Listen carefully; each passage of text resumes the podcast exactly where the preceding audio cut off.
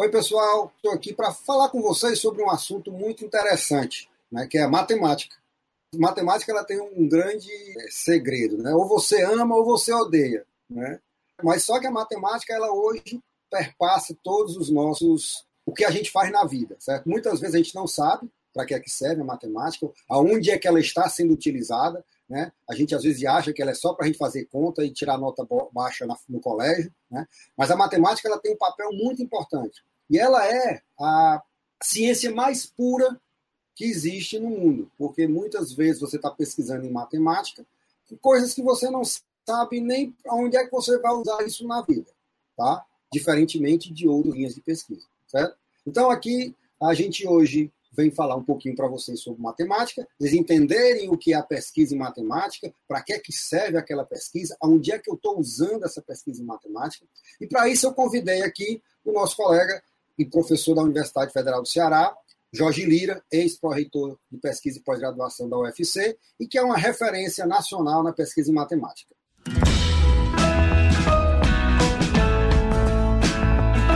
Conversa com Ciência, o podcast de divulgação científica da Fundação Astef, em parceria com a Sociedade Brasileira para o Progresso da Ciência.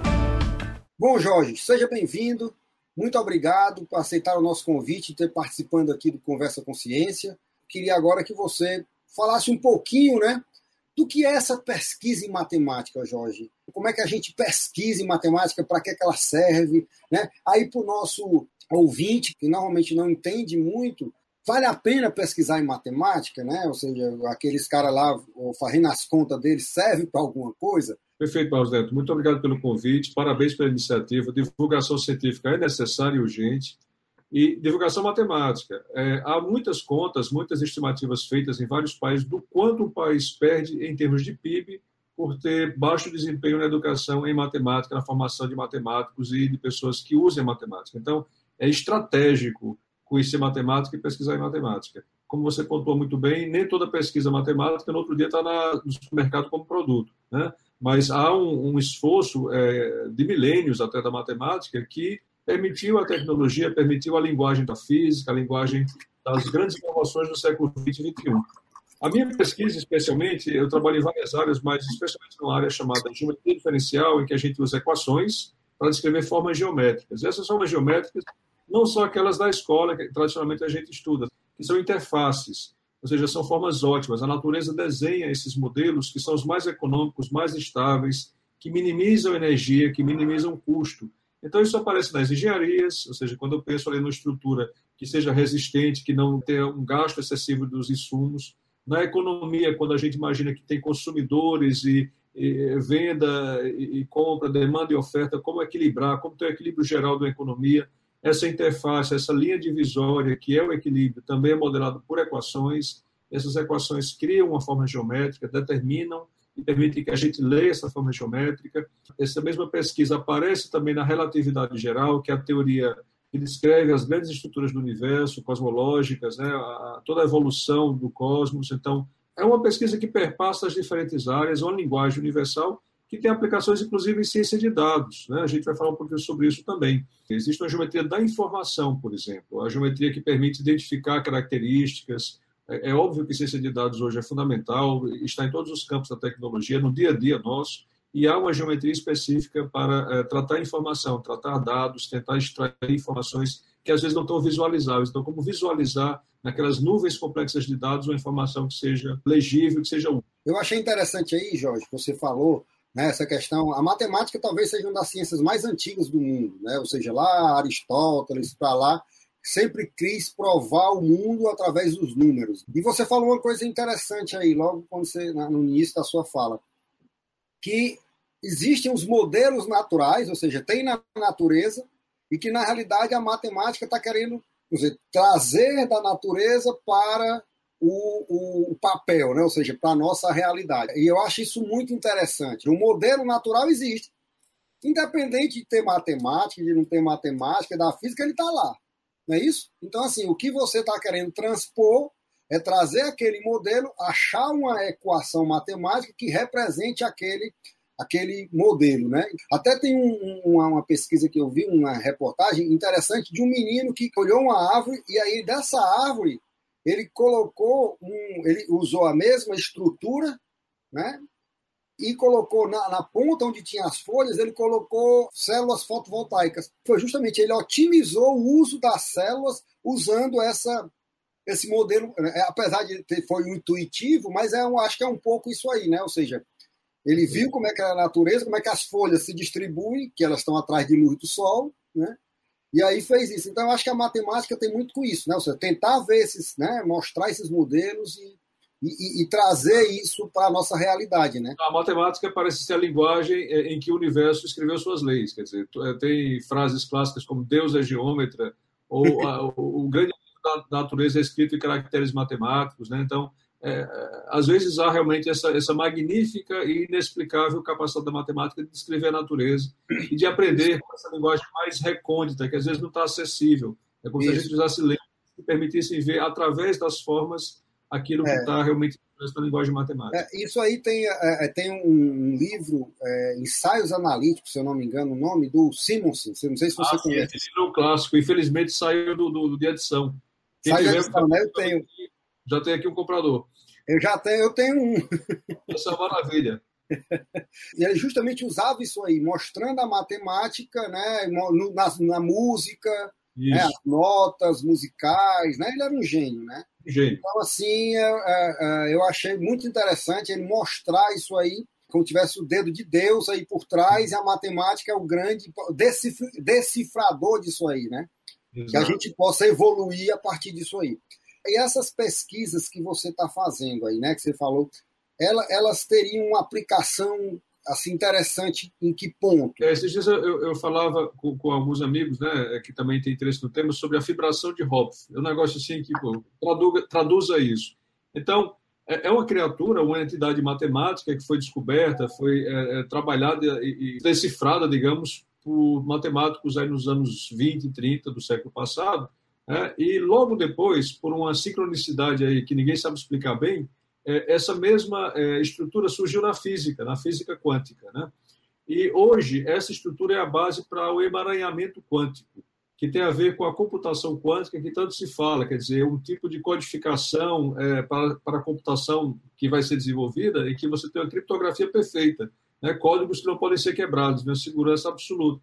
Então, é, é essa, essa base científica, a linguagem é, em que a computação quântica do futuro vai se basear, foi descoberta nos anos 30 por um matemático é, em uma pesquisa que nada tem a ver com computação, mas que tem a ver com a estrutura de espaços de dimensão maiores do que três. E essa fibração hoje aparece, outro dia conversando com um amigo físico também, o professor Soares, é, tem aparecido em pesquisas envolvendo redes complexas, que são exatamente as que descrevem interações entre seres humanos, sociológicas, naturais, né? É, que, que, eram inacessíveis, inclusive, à pesquisa sociológica clássica, e têm sido usados hoje modelos matemáticos, baseados também nessas vibrações misteriosas né, da linguagem matemática, mas que hoje revelam propriedades fundamentais dessas redes sociais complexas, por exemplo. É interessante. Né? E, esse é um, ponto é, interessante. Né? Por exemplo, engenharia não vive sem matemática. Né? Física não vive sem matemática. Né? Química também. Né? Então, assim, existe uma relação muito próxima. E tem aquela história lá do, do, do Newton, né? que teve que desenvolver né, uma parte da matemática, que foi o, o cálculo diferencial, né, para poder justificar as teorias científicas deles, não é isso? Exato, exato. O cálculo, como Newton, né, a frase clássica, estava sobre ombros de gigantes. Uhum. Havia do Arquimedes, do Descartes, uh, do Fermat, sobre o cálculo infinitesimal. O que é, que é isso? É a maneira como você consegue ver como uma variável muda em função da outra instantaneamente. Né? Ah, e, e, aí é possível escrever as leis de evolução de várias grandezas, grandezas físicas, grandezas econômicas. É a linguagem natural das ciências, desde o século XVII, invadiu todos os campos, a engenharia como... Sim, a gente faz lá cálculo 1, 2, 3. Né? É, então, é uma linguagem poderosíssima. E, claro, não é por acaso que quem primeiro deteve essa linguagem transformou-se nas principais potências econômicas né, durante todo o século XVIII, XIX, Inglaterra e Alemanha. É, reforçando o que você falou lá no início, né? Da, da, da, importância da matemática para o desenvolvimento de uma nação. Né? E eu concordo plenamente. Eu diria, Barros Neto, que o mundo do trabalho já vinha mudando, isso não é novidade nenhuma, estou dizendo óbvio, mas com a pandemia essa mudança é, acelerou drasticamente, a gente vai ver um novo mundo do trabalho emergindo, já, tem, já estamos vivendo um apagão tecnológico, né? ou seja, pessoas de TI escassas no mercado, e, e, e são as pessoas que conseguiram é, apropriar-se dessa linguagem matemática que estão disputando esses postos. Né? E se a gente não levar essa excelência, inclusive, só um parênteses, o Brasil né, amarga posições ruins no PISA, todo mundo sabe disso. Né? O Ceará é um destaque da educação e matemática também, mas tem muitos desafios, a gente sabe disso também. Mas poucos sabem que a matemática está no time, no, na Série A da matemática mundial, o Brasil. O Brasil figura ali ao lado dos Estados Unidos, Israel, as grandes potências em termos da matemática. Existe uma classificação internacional e o Brasil, repito, é do primeiro escalão. Oh, interessante, isso eu não sabia. Pois é. A, a, a Associação Internacional de Matemática ranqueia né, em cinco grupos, a gente está no grupo 1, na, na primeira Uma divisão. coisa boa. É. E também tem outra coisa, né, que a gente também fala muito, né, que, o, que a matemática ela tem um desenvolvimento do raciocínio, né, ou seja, mesmo que você não, não vá usar aquela matemática, né? É, eu, por exemplo, hoje na minha né, profissão como engenheiro na área que eu escolhi, né? Eu não uso tanto a matemática, eu não preciso, né? Não é uma coisa que né, da área que eu, que eu, que eu milito. Mas assim, eu, eu, eu percebo muito assim o raciocínio lógico que você tem né? E que foi fruto né, do treinamento né, da matemática, né, né? O que é que você acha disso aí? Exato. Por exemplo, se fala muito, né, a gente estava tocando no aspecto do pensamento computacional, do uso da computação é, nesse, nesse novo mercado aí de trabalho. Né? E, e, a noção de algoritmo mesmo, que é a base da programação, remonta à matemática. Ou seja, quando a gente executa uma operação aritmética, faz uma soma né, de cabeça no papel, a gente está executando os passos de algoritmo. Então, é como você fala, a estrutura básica do raciocínio lógico quantitativo está expressa na matemática. A matemática não é lógica, né? são campos diferentes, mas a matemática é uma expressão, digamos, viva da lógica. Tanto que tem um aspecto também que é curioso. A gente, é, o, o, clichê de que o matemático é um ser frio e calculista, né? aquele lugar comum. Na verdade, os matemáticos vivem torrentes emocionais, né? É porque a gente vê o processo de criação, é um diálogo com a própria mente. É claro que todo cientista, todo pesquisador tem isso, mas ele tem um referencial externo. Ou seja, um, um químico está diante de, de, de, substâncias, né, de, de reagentes e tal. O matemático trabalha com as suas estruturas internas. Então, nossa metacognição do, do, do pensamento, da, da, estrutura, inclusive intuitiva. É, nem sempre a, a, matemática é criada com axioma, postulado, exemplo. A gente imagina, ah, eles criam do jeito que está no livro. Não. É um processo de idas e vindas, não linear, intuitivo. A criação vem do inconsciente profundo, às vezes. Então, tem um monte de arte na matemática. E isso envolve também uma densidade emocional muito, muito grande. Portanto, eu diria que é, ajuda no raciocínio lógico, mas ajuda também na metacognição, no entendimento do processo do pensamento. E a matemática também, assim, ela é um processo muito, pode dizer assim, uma pesquisa muito. Eu posso até estar falando uma coisa, se você me corrija, né? Pela, pode ser pela minha ignorância mas eu vejo assim que ela é uma coisa muito introspectiva, né? Ou seja, é muito um raciocínio, apesar de você ter, ter troca de né, uhum. conhecimento com os, com os colegas, tanto aqui quanto fora, mas ele é muito um projeto assim, né, de, de, de, de imersão, né, para você entender, né? E não é só entender fazer as contas, né? Ou seja, onde é que vai chegar aquilo ali, não é isso? Não. Tem, tem esse aspecto do pensamento solitário, introspectivo, e tem um aspecto igualmente essencial, que é comum às outras ciências também, às outras linguagens, que é a colaboração. É uhum. tão complexa a linguagem hoje que uh, acho que os últimos universalistas da matemática são do século XIX, como Poincaré, que detinha um conhecimento vastíssimo em todas as áreas, estava atualizadíssimo em tudo. Hoje, é uhum. informação geral, mas acaba se hiperespecializando, como também nos outros campos. E Sim, é. muita colaboração, mesmo dentro de um, de um setor mais restrito, a colaboração é necessária. Inclusive, é por essa razão que a gente ficou nesse primeiro panteão aí da matemática, porque desde cedo o nosso DNA no Brasil da pesquisa em matemática é internacional. É, a gente não tem, é, a, digamos, é, é, como proteger nacionalmente apenas uma pesquisa, ela tem que ser exposta ao mundo, para ela ser validada pelos pares. Né?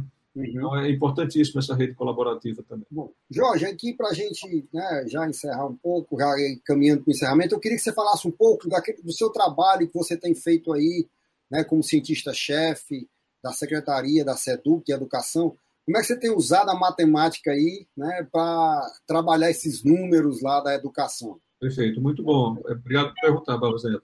É que é curioso, a gente tem na matemática um meio e um fim, porque a gente quer promover a aprendizagem da matemática nos meninos e meninas lá do fundamental e do médio. Né? Isso é fundamental, é, é essencial, é para ontem.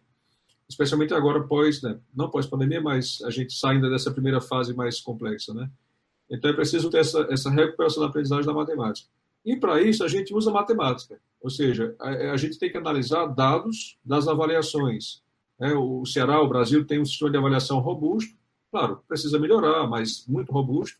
E ali tem é, dados colossais, tem, tem uma montanha de dados, e a gente começou a explorar isso usando ferramentas estatísticas, usando ferramentas matemáticas, para poder visualizar e entender por qual, por qual razão, apesar de tanto esforço que é feito nacionalmente para o ensino de matemática, há um entrave, há algo que precisa ser resolvido. Então, a gente conseguiu usar matemática e a mineração de dados com técnicas computacionais, estatísticas, para identificar, por exemplo, que os gargalos né, são exatamente onde os professores de matemática da, da, das séries básicas sempre apontaram. É na transição do Fundamental 1 para o Fundamental 2.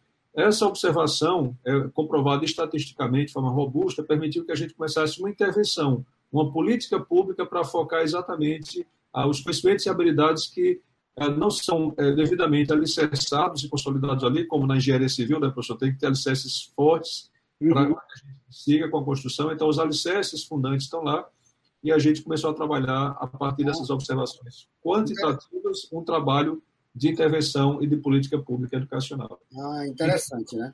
Então, e, e eu, eu, acho que também tem uma coisa muito da matemática, o foco no professor, né? Eu acho que o professor, aliás, no ensino, né? né? O professor ele tem não só do conhecimento, mas da motivação.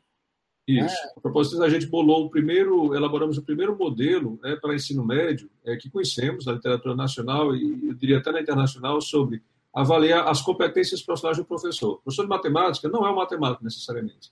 Não é uhum. é um pedagogo pura e simplesmente, é alguém que combina esses dois mundos. Então, existe um rol de habilidades. É, um bom engenheiro civil, um bom médico, é, um bom dentista, a gente sabe definir. Tem, tem ali um, os conselhos de classe, inclusive, têm né, isso muito bem é, pensado. Não existia uma definição clara dessas habilidades profissionais. Nós parametrizamos e aplicamos um instrumento estatístico a testes com professores para que a gente possa, inclusive, quantificar, mensurar o grau de desenvolvimento dessas competências do professor em sala de aula. E aí envolve muito é, esses soft skills também, ou seja, o conhecimento né, adquirido da matemática, mas é, esses skills mais da integração, de reconhecer o quanto as salas de aula são heterogêneas, que você tem que abordar alunos diferentes de forma diferenciada. Então, são muitas coisas que, inclusive, fazem a gente refletir sobre o que as licenciaturas, inclusive a nossa, as nossas na, na federal, o que as licenciaturas estão promovendo é realmente algo que condiz com a experiência prática em sala de aula, está propiciando uma formação realmente que, que é profissional e que dá o professor apetrechos para o dia a dia na sala de aula. Então, foram questões levantadas usando ferramentas matemáticas para estudar o professor de matemática em exercício. Jorge, muito interessante. É, e assim, é, é, só para a gente encerrar, porque é, o papo está tão bom, ah, que, assim, bom. hoje você tem né, é, países aí que são né, pode-se dizer, referências, né? por exemplo, Coreia do Sul, né? a Rússia. Né? A Rússia, pelo menos, não sei como é que está na matemática, mas ela sempre foi uma referência na área de engenharia. Né? Então, por exemplo, vários, eu li, estudei um livro do Timoshenko, que era um livro de resistência dos materiais, né? vários russos vieram para o Brasil. Né? Como é, é, existem diferenças nessa formação deles, né? até dentro dessa questão dos professores, como é que você vê aí na sua experiência dessa questão da formação em matemática. Aí. Como é que você vê isso? Digamos, é multifatorial, é difícil reduzir a uma ou duas variáveis, né? Mas uhum. uma das que mais se destaca, a gente pode imaginar assim, de forma é, é, consenso comum, pode dizer, ah, porque lá tem um plano de carreiras e salários é, super vantajoso, ou porque pode haver, isso pode ser interessante também, a carreira estimulada e tal. Mas há, há uma percepção, é, há, há, um fato que é, é, sobressai é a percepção social, o valor social que a matemática tem. Você citou a Rússia, eu não sou simpatizante do regime que havia lá, mas é, uma coisa boa foi feita. Houve intensa divulgação científica. É, como você mencionou, os grandes cientistas eles saíram difundindo. Há, há coleções magníficas de matemática recreativa, há círculos olímpicos que havia em todas as escolas na, na Rússia é, soviética, né? E isso criou, é, já, já é histórico, já remonta a Pedro, o Grande, já, já veio lá da Rússia czarista, mas esse apreço pela matemática, esse apreço pelo, pelo pensamento lógico, pelo problema discutido. Então, essa cultura, como a gente vê também na Índia, como a gente vê em outros países que não, não, não são é, socialmente justos, mas há a, essa valoração pelo conhecimento matemático. Aqui, por exemplo, ninguém se envergonha de dizer, ah, eu, eu detesto matemática, eu não sei matemática, né? É, é, difícil você pensar que alguém diga, ah, eu não sei português, não, não sei escrever bem. Mas as pessoas Verdade. acham até assim, ah, é natural, não sei E às vezes se vangloria, né? Sabe, ah, não gosto de matemática. Né? Assim, é estranho. A gente fez agora para o BMEP um questionário contextual em que a gente não, não perguntava ah, sobre, por exemplo, ah, na sua casa tem máquina de lavar. Não, a gente perguntava assim, como seus pais consideram matemática? Né? O fato de você fazer a Olimpíada mudou a percepção da sua família e sua sobre o valor da matemática? Isso é que é relevante, sabe? E a gente vê esse, esse, essa característica comum nesses países que você menciona. Jorge, muito interessante, viu? Eu, eu, eu gosto muito, eu repito muito isso, mas eu, eu aprendo muito com essas esses bate-papos aqui, né? Por isso que é a conversa, né? É um bate-papo. Só falta a cerveja. Mas um dia a gente vai fazer com cerveja. tarde, né? com certeza. Mas eu aprendo amigo, muito, viu? Fico muito grato. É, é, eu fico aprendendo também do meu lado aqui, com certeza. O diálogo é para isso, né? A conversa não, não, tem inteligência artificial que substitua. Não, com certeza. Uh, meu amigo, o que eu queria agradecer foi excelente, né? Acho que ah. é, eu né, aprendi bastante. Espero que aí quem vai estar nos assistindo é, é, aprenda também, certo? E a gente também está espaço para que a gente abra novas, né, até outros, outros pesquisadores da matemática, ou até outros assuntos aí que você vem, ah, mas né, vamos falar sobre tal assunto. A gente entra aí e fala. Né? O mais importante é, e aí é como você fez, valorizar cada vez mais a ciência, certo? Sim. Em todas as áreas. Né? Na ciência, né? ciências sociais, ciências né, administrativas. As ciências é, das engenharias, medicina. Então, assim, ah. é, é, é, isso que a gente precisa valorizar. E aí já tem vários exemplos no mundo lá fora. Isso não é, não é nada da, da boca para fora, é, é, exemplo mesmo. Certo? Os países que hoje são desenvolvidos, eles são desenvolvidos na ciência também. Então, você nunca vai ser um país desenvolvido com a ciência fraca. Isso aí é, é fato.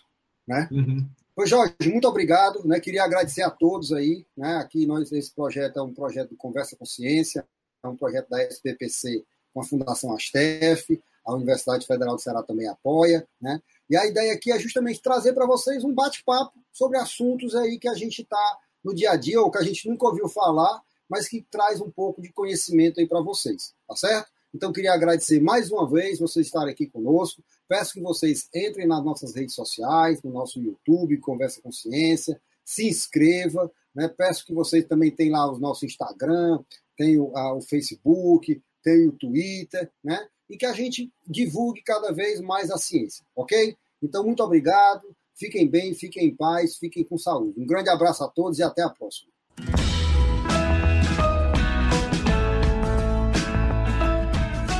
Você também pode acompanhar as entrevistas em nosso canal no YouTube, Conversa com Ciência.